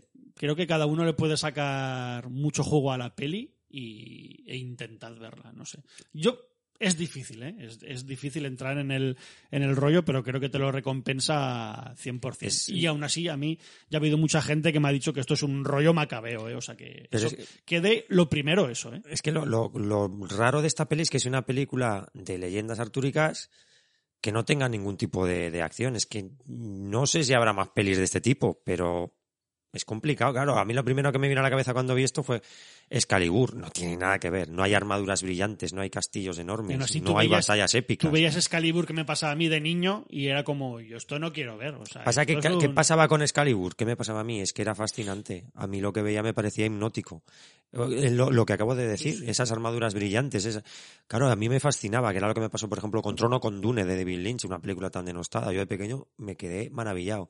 Y en esta El Caballero Verde es que no tenemos nada de eso. El momento más épico que hay, que es lo que es al principio, que quizás dices, hostia, a ver por dónde va esto. Hay un momento cuando el Caballero Verde entra en esa mesa redonda que desenvainan todos los caballeros las espadas. Ese sonido de espadas y esas espadas al alza. Impresiona, sí, esa escena. Claro, es lo que dices, hostias, ¿a qué va? Pero no, o sea, se acabó, eso es lo que hay. De hecho, no hay grandes batallas, pero sí está el resultado de esas grandes batallas. Que eso me pareció también una cosa muy, muy sórdida que no se había visto antes. Ese campo lleno de cadáveres y los rateros robándole las pertenencias, robando armas a esos, a esos cadáveres, pues para venderlas seguramente.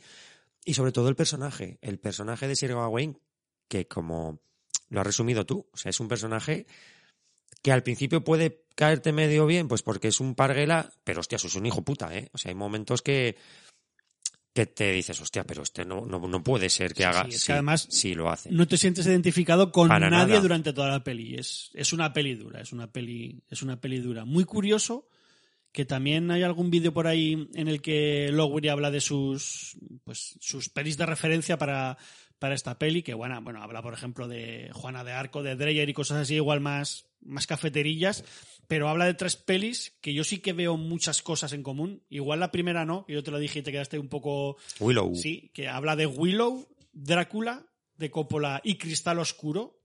Eh, y yo creo que sobre todo estas dos últimas pelis lo veo mogollón. O sea, en fijarse mucho en los detalles visuales. Que ya os digo, con que veáis el vídeo este de creo que es Vanity Fair, en el que habla el mismo que han tenido en la primera escena, que durará un cuarto de hora o 20 minutos, para hacer todo lo que han hecho, que es, es impresionante, incluso referencias a, a sus otras pelis anteriores de, de él y cosas así.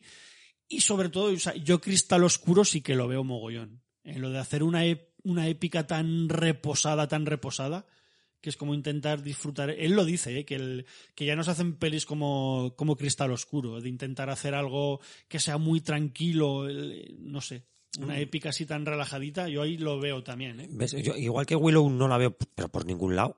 Como no sea el viaje, entre comillas, del héroe o el antihéroe, no lo sé, no Sí, la veo por ningún lado. que es que menos Willow, yo creo que son bastante antihéroes todos, ¿no? Sí, en Drácula como sí Mar- que... Mac Mardigan, eh, y creo que hay mucho personaje también oscuro. Pero, pero Matt Willow. Mardigan sí que es un antihéroe de acción. Al final sí que se vuelve un antihéroe. pero él es un guerrero Sí, sí. diestro en el ar- Aquí este tío es un, vamos, bueno, en el principio ya ves por qué se embarca en la, en la aventura que se embarca, se embarca pues porque prácticamente le dejan embarcarse, no porque él sea especialmente diestro. Sí que creo eso, que tiene, tiene sus toques oscuros. O sea, en pero, Willow. pero Drácula a nivel técnico, después de haber visto el vídeo que me dices, sí que tiene muchas similitudes con el uso de técnicas más antiguas. Igual que Drácula, que es del 92-93, el propio Ford Coppola usaba eh, lino para hacer ciertas imágenes, usaba, usaba técnicas que se usaban en la Drácula de la Universal.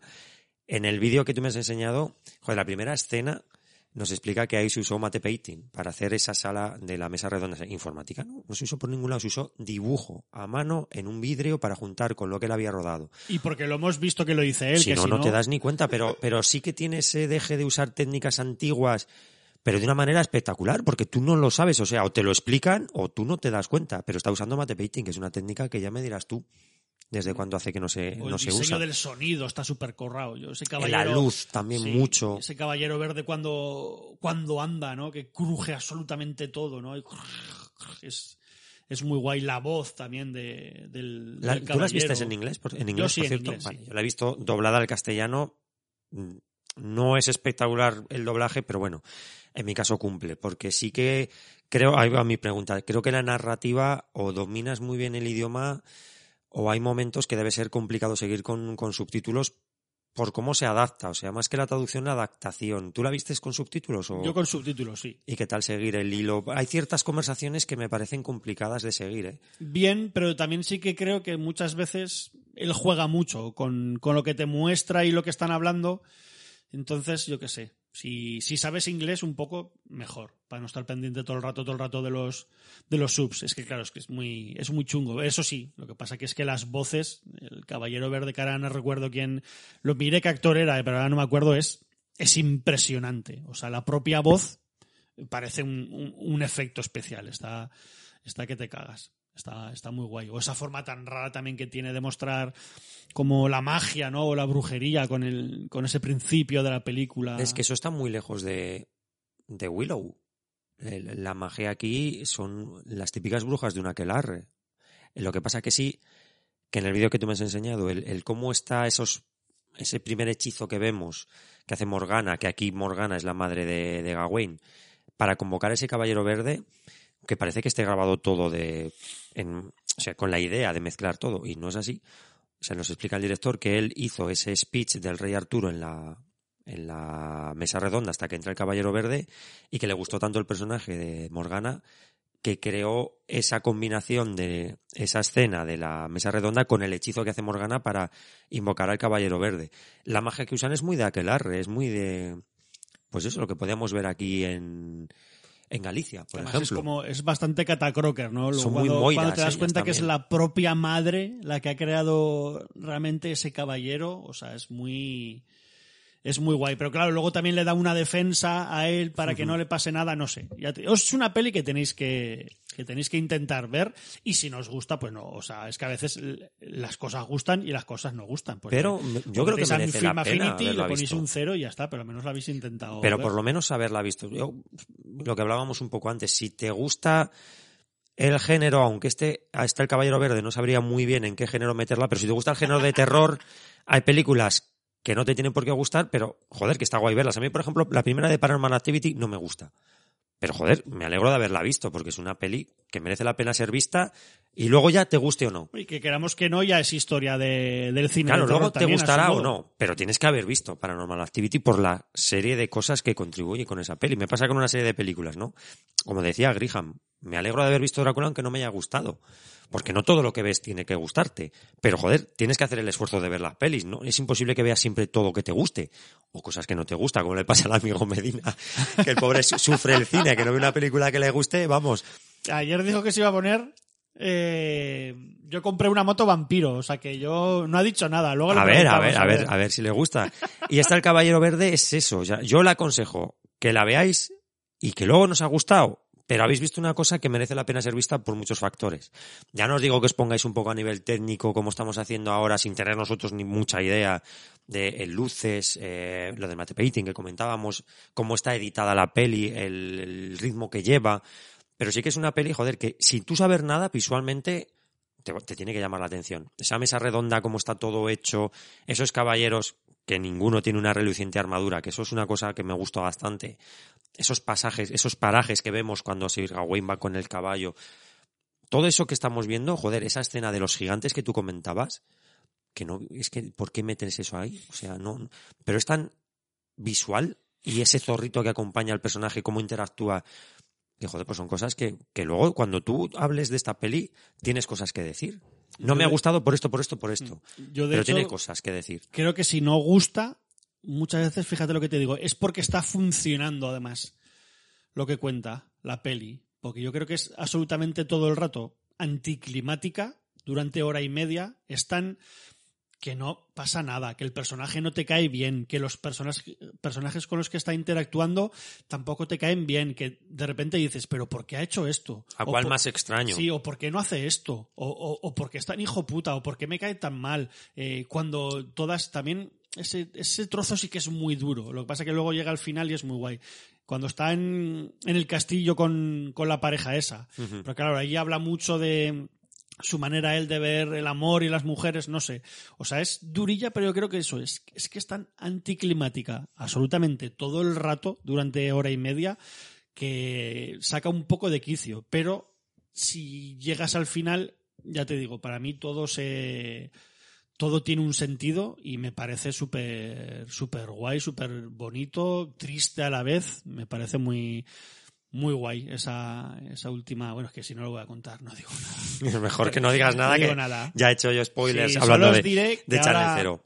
Este tipo, el director, está terminando o ha terminado ya, creo que su adaptación de para Disney de Peter Pan y Wendy y que él dice que es la película con la que más contento está hasta a día de hoy, porque además debía ser un flipado de, de Peter Pan y que, y que está súper contento. O sea que a ver qué versión nos trae de Peter Pan y Wendy, que como mínimo yo creo que visualmente va a ser la, la hostia, pero la hostia. A ver, a ver, además este, este director en manos de Disney, a ver, lo voy a decir así, a ver qué tiene que sacrificar. Porque Ya- tanto Ghost Story como El Caballero Verde no son películas No, no, yo que yo- Disney pudiera, por la- porque son películas Yo creo que se lo han dado porque como tuvo bastante éxito, sobre todo de crítica, la de la de Pedro y el dragón. Pedro y el dragón tuvo mucho éxito de, de crítica sobre todo. Yo creo que le han dejado ahí hacer un poco lo que lo que ha querido, que ya es raro en Disney, a ver lo que a ver lo que pasa. No creo que vaya por este rollo, ¿eh? de Agos Story o Claro, hacer una película sobre Peter Pan y Wendy en plan más oscuro estaría guay, ¿no? Yo creo que podría funcionar muy bien por lo que cuenta ese cuento. Pero Disney no va a ser la, la compañía que te permita hacer eso con su personaje. A ver, o sea, yo creo que este tipo es muy autor, que se verán muchos dejes, ya te digo, pero yo creo que estará todo centrado en lo visual, tampoco creo que sea una peli que vaya a tener un ritmo lentísimo, pero bueno, ya, ya veremos. De hecho, la de Pedro y el Dragón igual es de sus pelis más largas, ¿eh? Fíjate que Joder, pues casualidad. Ghost Story no recuerdo cuánto hora dura. y media. Otra Pero cosa es que se haga larga. A mí Ghost Story se me hizo muy larga. Sí. Pero lo que te decía al principio, eh, al final, joder, la peli es muy Y triste, la Ghost Story. Es hora y media. Y el Caballero, del, el Caballero Verde estas eran dos horas y... Dos horas cinco, que Poquito. parecen cuatro, pero son dos. A mí se me, a mí se me pasó volando la peli y eso que cuando terminó te escribí y te dije, joder, visualmente me parece la hostia, pero hay muchas cosas que no he entendido y es una peli que no sé si me ha llegado a gustar tanto como hubiera querido. 130 minutos es el Caballero Verde, o sea, aún es un Joder, poquito. dos horas diez, ¿eh? Sí, lo que, lo- las otras dos, los- lo que os he dicho, y Pedro y el Dragón son 102 minutos, que no, que no está mal. No es una barbaridad, pero vamos, no está mal. Bueno, pues yo creo que ahí se queda nuestro pequeño, nuestra pequeña review, ¿no? De este El Caballero Verde. ¿Nos ha gustado? Yo creo que a Iván te ha gustado bastante más que a mí. Sí, sí, a mí mucho. Estéticamente, yo que soy la persona de los dos que menos me ha gustado, me parece estéticamente es la, la leche. Me parece que tiene cosas muy, muy chulas, pero que quizás es una película que eso, que no estamos acostumbrados a leyendas artúricas, estamos acostumbrados a otra clase de cosas. Por ejemplo, el primer caballero, que es leyendas artúricas, me parece la mierda. esto, esto no me ha parecido así. O sea, yo estuve las dos horas sin mirar el teléfono, que a, a día de hoy es complicado ver una película sin mirar el teléfono, me pasó con esta. Muy, también muy dentro de la peli, ¿eh? Muy dentro de la peli. O sea, estuve muy atento a lo que vi. Y cuando terminó, es lo que te dije, digo, hay cosas que no entiendo, hay cosas que se me escapan, pero me lo he pasado muy bien. Es una película que me alegra haber visto. Y porque a nivel estético tiene momentos que son muy guays para hablar de ellos con, con calma. Ay, como con calma os vamos a decir que si nos queréis decir algo, como que no os ha gustado nada esta peli, o que os ha gustado mucho, o que habéis, os habéis viciado como locos al un metal, o- que Ojalá, sí que ojalá. habéis descubierto hace años Channel Zero, o que por lo contrario, mira, os han dado ganas de verlo, pues nos lo decís, ya lo sabéis, en los comentarios aquí debajo de iBox, que nosotros os leeremos en el siguiente programa, en el siguiente autor reverse, o nos lo podéis decir en redes sociales, que ya sabéis que como Retro Zaragoza estamos en Facebook, un poquito, y sobre todo en Instagram y Twitter, que casi, casi no me sale. También os podéis dejar mensajitos en eh, ¿cómo es? Iba a decir retrozaragoza.gmail.com, pero sobre todo en sinrebobinar.gmail.com. Y sabéis que si nos queréis dar alguna mini donación, tenemos abierta la página de Coffee, Coffee barra sin rebobinar, pero bueno, aquí abajo en la descripción tenéis un link y no os cuesta nada o mucho, o bueno, nosotros con que nos deis me gusta y nos contéis cositas por aquí en los comentarios, más felices que 20 perdices. Para terminar por mi parte, recordaros que tenemos el canal de YouTube de Sin Rebobinar, que ahora mismo estamos subiendo trailers, pero porque tenemos, entre comillas, yo tengo un poco de miedo, Iván, con el, canal. El, el, el ojete preto. Sí, a ver, eh, como os comentamos, teníamos dos strikes por dos series, una era Robotech y otra no sé qué, no recuerdo cuál era, me tendréis que perdonar. Se retiraron, pero nos han vuelto a meter un strike con Capital Harlock. Eh, esto viene al hilo de que ahora mismo estamos subiendo trailers, yo lo subo muy reposadamente porque tengo la hostia, pero por tiempo, y mira que me cuesta poco, pero por tiempo, tal y como yo los subo, que luego los ordeno, me, me cuesta un poquito, ¿vale? Estoy subiendo solo trailers porque me da miedo de que YouTube en algún momento se le raye la cabeza y las series que tengamos o las pelis de golpe nos las nos ponga un strike y nos cierren el canal. Con lo cual estamos dejando lo que tenemos de series que hemos subido y demás. Eh, cuando escuchéis esto, si todo va bien, intentaremos subir la serie de los Aurones que Iván compró en VHS, que creo que debe haber estado la copia de Iván y vale. Pero ahora mismo estamos subiendo prácticamente todo trailers ¿Te y imaginas que se cierran el canal? por los aurones, por los Candle Cop Patrios, ¿no? Los Candle Cop Patrio. Y otra cosa que tenemos en mente, Iván, que lo abriste hace poco es el canal de Telegram. Vamos a intentar abrir el canal de Telegram para que la gente que quiera saber un poco de Retro Zaragoza y de Sin Rebobinar se pueda agregar este canal, Iván. Lo tenemos ya abierto. A ver cómo funciona. Yo creo que está abierto, sí. O sea, el canal se llama Sin Rebobinar y entre paréntesis Grupo Oficial. Yo creo que hay, de momento solo hay un miembro, que es ese señor Ignacio Zarranz. Así que nada, que yo creo que ahí pues os podremos, podéis tener un contacto más estrecho con nosotros, igual pues eso, os da menos pereza hacernos comentarios, nosotros os podemos preguntar directamente y avisar con antelación de qué vamos a hablar y ya nos podéis dejar los comentarios y eso, o incluso los audios, es más fácil que nos dejéis audios por ahí y para nosotros subirlos a, a algún programa, que habéis visto que alguna vez os hemos subido, o sea, nos flipa que, que nos hagáis contenido, así trabajamos menos. Claro, claro, que para lo que cobramos demasiado hacemos. Pero bueno, ahí queda estas dos últimas historias que tenemos entre manos y Rebobinar, el canal de YouTube, este canal de Telegram. Y no sé, alguna cosa más nos quedará por decir, Iván. Pero igual la, la audiencia tiene que esperar al programa que viene. que esperar. ¿Qué dijimos? Por cierto, Contenidos. el del programa que viene iba a ser mm, nuestros TVOs preferidos de cuando éramos críos. Vamos a decir, yo qué sé, en los, nuestros 10 primeros años de vida, 10, 15, ¿cuáles eran nuestros TVOs Esos preferidos? cómics que nos marcaron. O sea que ya nos podéis dejar comentarios, lo diremos en redes sociales eh, antes de grabar, que me imagino que será en una o Algún audio ya tenemos, que hemos Sí. pedido a algún amiguico del programa, ya tenemos algún audio. Guay, guay. Eso, me imagino que hablaremos de uno o dos mm, autores o cómics que personajes que nos que nos cambiara un poco ahí la, la cabecita que nos que nos gustara mucho por por esa época y que a día de hoy todavía nos gusta creo yo o sea que eso está muy Sí, guay yo creo que sí que nos gustan a día de hoy. Algo se ha comentado, seguro que la audiencia de Sin Rebobinar, que algo se ha comentado sin tener que ver con el programa que estábamos hablando, pero algún cómic del cual hemos comentado, pues estoy comprándome, pues eso saldrá. Y alguna cosita más tenemos en mente. Primero, tendremos, traeremos a Domingo Darvinil de Carne del Videoclub, queremos hablar con él, hacer una entrevista, lo que pasa que claro, al final es una charla más que Sí, una yo creo entrevista. que será una charla como, como la de Grihan que yo creo que, Exacto, sí. que salió muy guay y a la gente le gustó muchísimo y a nosotros más. Yo creo que merece la pena para hablar con uno de los tótems, a menos a, a mi modo de ver, de, de lo que es los, el podcast en, en España. Eh, además, uno de los, para mi gusto, el, el mejor presentador de un podcast que hay en, en este país. Y creo que voy a hablar un poco de él, que nos cuente también qué hace con, con tantos vinilos en casa y por qué pincha y qué es eso de ser DJ. Conocerle Y- un poquito más, Sí, básicamente. Hablar, hablar un poco de Y para terminar, tenía pensado que Iván me está chuchando eh, grabar algo, si el tiempo me lo permite, algo exclusivo de videojuegos. Seguramente algo de aventuras en 8 bits. que creo que te, a ti te lo comenté, ¿no? Hablar un poquito de juegos de 8 bits que nos hicieron vivir grandes aventuras. ¿Cuáles, fueron los- ¿Cuáles son los vuestros? Pues si nos los queréis dejar ahí en iVoox o en Twitter, pues no estaría de más para poder ir, pues enriqueciendo un poco el programita que espero que no dure más de media hora, 40 minutos y contar también con vuestras experiencias sobre estos grandes juegos o pequeñitos juegos que nos hicieron de pequeños pues vivir esas grandes aventuras, yo que sé, pues en el espacio. Igual Cruzada Estelar aparece. Bueno, aparece, ya os lo digo que aparece. que aparece, ya os lo digo que aparece.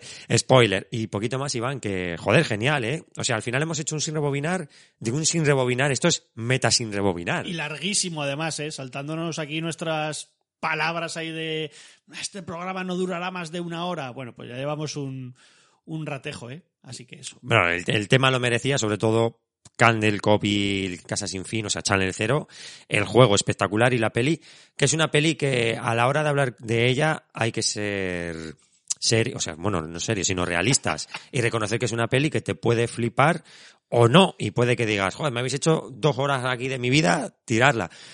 Pero bueno, oye, has visto una peli que merece la pena porque es una peli diferente, es una peli que enfoca la epicidad de una manera totalmente diferente, es un épica, como dice Iván, y que merece la pena, qué demonios, como prácticamente el 90% de lo que hablamos aquí en Sin Rebobinar. Ay, pues nada, hasta aquí este autorreverse. Pero bueno, ya sabéis que lo mejor es que deis a la pausa o le deis al stop, pero no saquéis nunca, joder, no saquéis la puta cinta del Wallman o del radiocasete y dejarla sin rebobinar.